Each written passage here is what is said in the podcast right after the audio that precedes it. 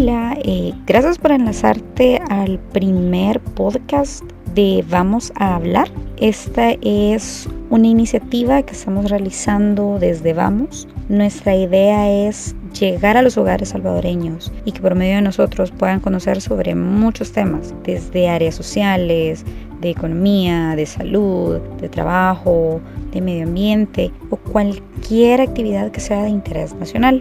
Mi nombre es Patricia Juárez y durante los próximos minutos voy a estar conduciendo este podcast que el día de hoy eh, va a ser importante porque vamos a abordar una de las temáticas tal vez más delicadas, ya que si nosotros no nos ponemos a buscar formas de cuidar nuestra salud mental, podríamos eh, tener a largo plazo o incluso a, corto plazo tener eh, diferentes sintomatologías y problemas que nosotros se nos van a estar eh, realizando debido a que de verdad el encierro, la cuarentena nos está, nos está poniendo como en un momento de crisis.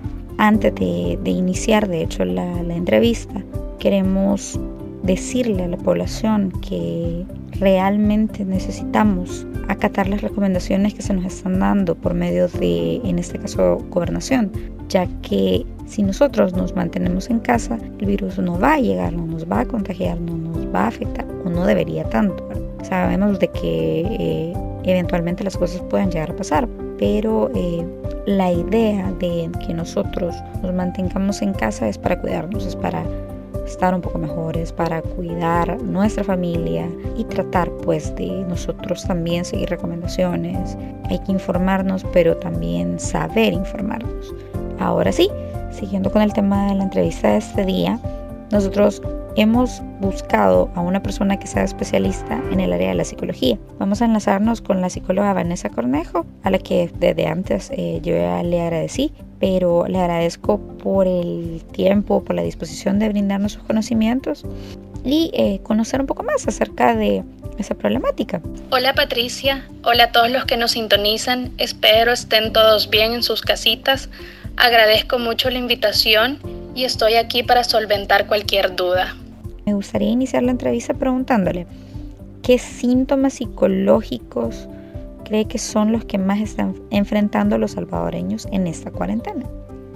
Bueno, Patricia, al encontrarnos ante una situación como esta, sin precedentes, eh, se generan diferentes sentimientos y creo que es importante mencionarlos eh, que conste que ahorita estoy hablando solo de sentimientos que se pueden presentar. Entre ellos pueden ser la incertidumbre, el miedo, el enojo, el aburrimiento, la tristeza, soledad, impotencia, frustración, etc. Y ya hablando puramente de sintomatología psicológica, que puede ser un poquito más fuerte, se podría presentar estrés crónico, ansiedad, Dentro de la ansiedad se puede experimentar los ataques de pánico, la angustia. También se puede eh, experimentar la depresión. En algunas personas puede estar presente la depresión eh, por el hecho de estar escuchando solo noticia preocupante o mucha noticia mala, el encierro. Todo esto puede generar la, la depresión. También pueden haber, ya lo hemos visto en otros países, en noticias, eh, ideas o pensamientos suicidas o incluso el acto suicida. Y otra de las cosas que creo yo que también se puede presentar durante la cuarentena es el TOC, que es el trastorno obsesivo compulsivo. Deteniéndome un poquito en lo que usted nos está comentando, me gustaría más que nos ampliara sobre ese trastorno del TOC, por favor. Veamos, el TOC que es el trastorno obsesivo compulsivo, es un tema bastante amplio. Voy a tratar de resumirlo lo más posible. Es, está dentro de los trastornos de ansiedad. Y el TOC está caracterizado por pensamientos intrusivos, recurrentes y persistentes que producen inquietud, aprensión, temor o preocupación y conductas repetitivas estas conductas repetitivas impulsan a hacer algo una y otra vez y esto es llamada compulsión. Me podrían preguntar una persona con TOC cómo puede ser. Pues le puede causar mucha angustia y ansiedad. Eh, se hacen estos actos compulsivos para intentar aliviar el estrés. Eh, por ejemplo, el miedo a contaminarme con el virus. Entonces me voy a lavar las manos compulsivamente hasta que éstas me duelan y estén agrietadas. Entonces, eh, esto es lo que se puede presentar en momentos como este, que hay tanta incertidumbre y tanto temor con respecto al virus. Eh, también cabe mencionar que se puede tener solo síntomas de obsesión o solo síntomas de compulsión.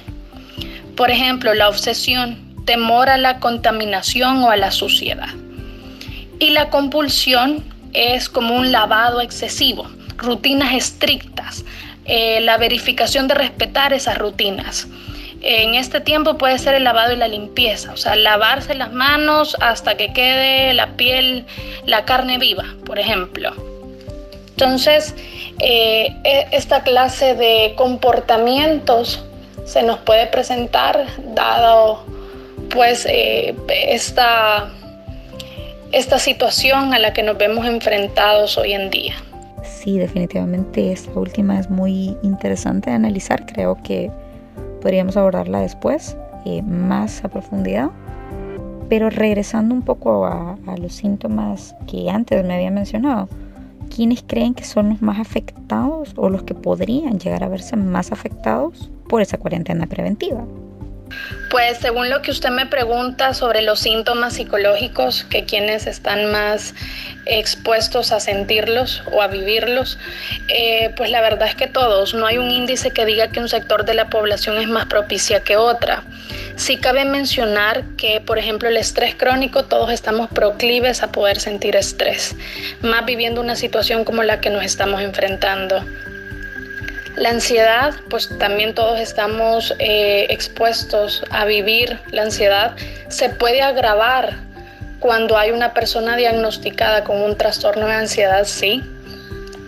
El ataque de pánico, todos podemos sentirlo también en algún momento. La depresión eh, es más proclive que se dé en jóvenes y en ancianos. Eh, dada la situación que estamos viviendo, como menciono, el hecho de los jóvenes, el encierro, el aburrimiento, eh, eh, la tristeza que puede generar, eh, también todas las noticias negativas que se ven, esto también puede ocasionar a los ancianos, a los abuelitos sentirlo, la soledad, la angustia de que qué va a pasar, la incertidumbre, también puede pues eh, en el hecho de que también puede hacerlo sentir a uno eh, con rasgos o podría experimentar la depresión. Eh, lo de las ideas o pensamientos suicidas o incluso el accionar a cometer el suicidio, pues la verdad es que eso se da mucho, mucho más en gente joven, es más proclive que gente joven lo haga. Y el trastorno obsesivo compulsivo inicia en la adolescencia o juventud. Eh, los síntomas suelen manifestarse de forma gradual y varía en cuanto a la gravedad durante toda la vida. Por lo general empeora cuando se siente más estrés.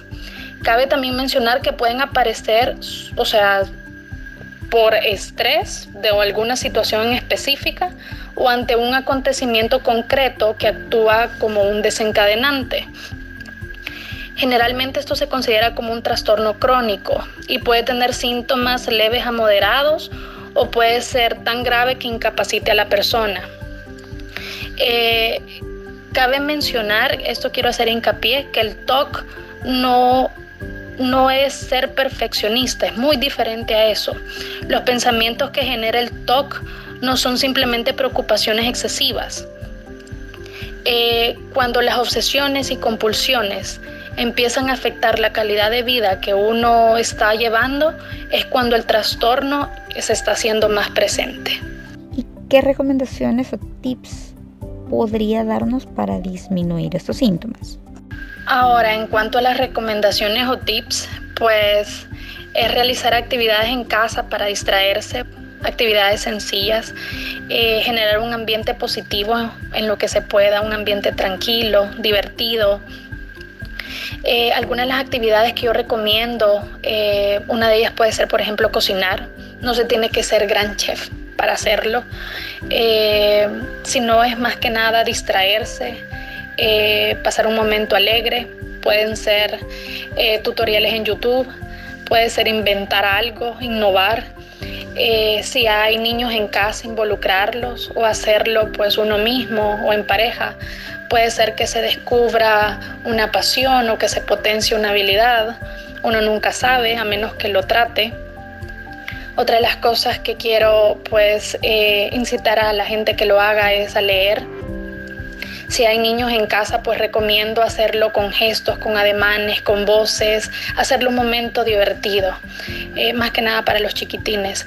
Si es para uno mismo, pues continuar ese libro que dejamos a la mitad o comenzar ese libro que no hemos podido empezar por falta de tiempo. Otra de las cosas que es muy importante es estar en contacto con nuestros seres queridos, ya sea por videollamadas, por textos, por audios, eh, con nuestros amigos, eh, con compañeros quiero hacer hincapié que si hay abuelitos o ancianos dentro de la familia, se hable con ellos, esté pendiente de ellos.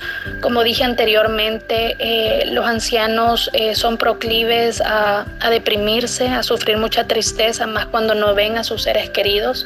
Entonces es súper importante estar pendiente de ellos. Eso va a dar una sensación de bienestar y obviamente va a levantar los ánimos, no solo de la persona a la que estamos llamando, sino que también en nosotros mismos. Otra de las cosas en la que quiero hacer mucho hincapié es en el hecho de hacer ejercicios, crearse el hábito de hacer ejercicio. Muchos me podrían preguntar, Vane, pero adentro de mi casa, ¿qué puedo hacer? Si es un espacio pequeño. Pues se puede hacer yoga, aeróbicos, estiramientos, bailar, está la zumba que es tan famosa, se pueden ver tutoriales en YouTube también aquí, hay algunas apps o que yo recomiendo que tienen los, los teléfonos que pueden eh, bajar. Hay una de ellas que se llama perder grasa abdominal, yo la estoy haciendo, así que incito a todos a hacerlo. Hay otro que se llama BotBot, que también es muy bueno, es como un entrenador personal entonces, esto nos va a distraer, esto nos va a ayudar a sentirnos mejor, el ejercicio, eso es lo que hace. Eh, otra de las cosas que quiero recomendar es escuchar música, el género que te guste, no importa. Si deseas cantar, canta.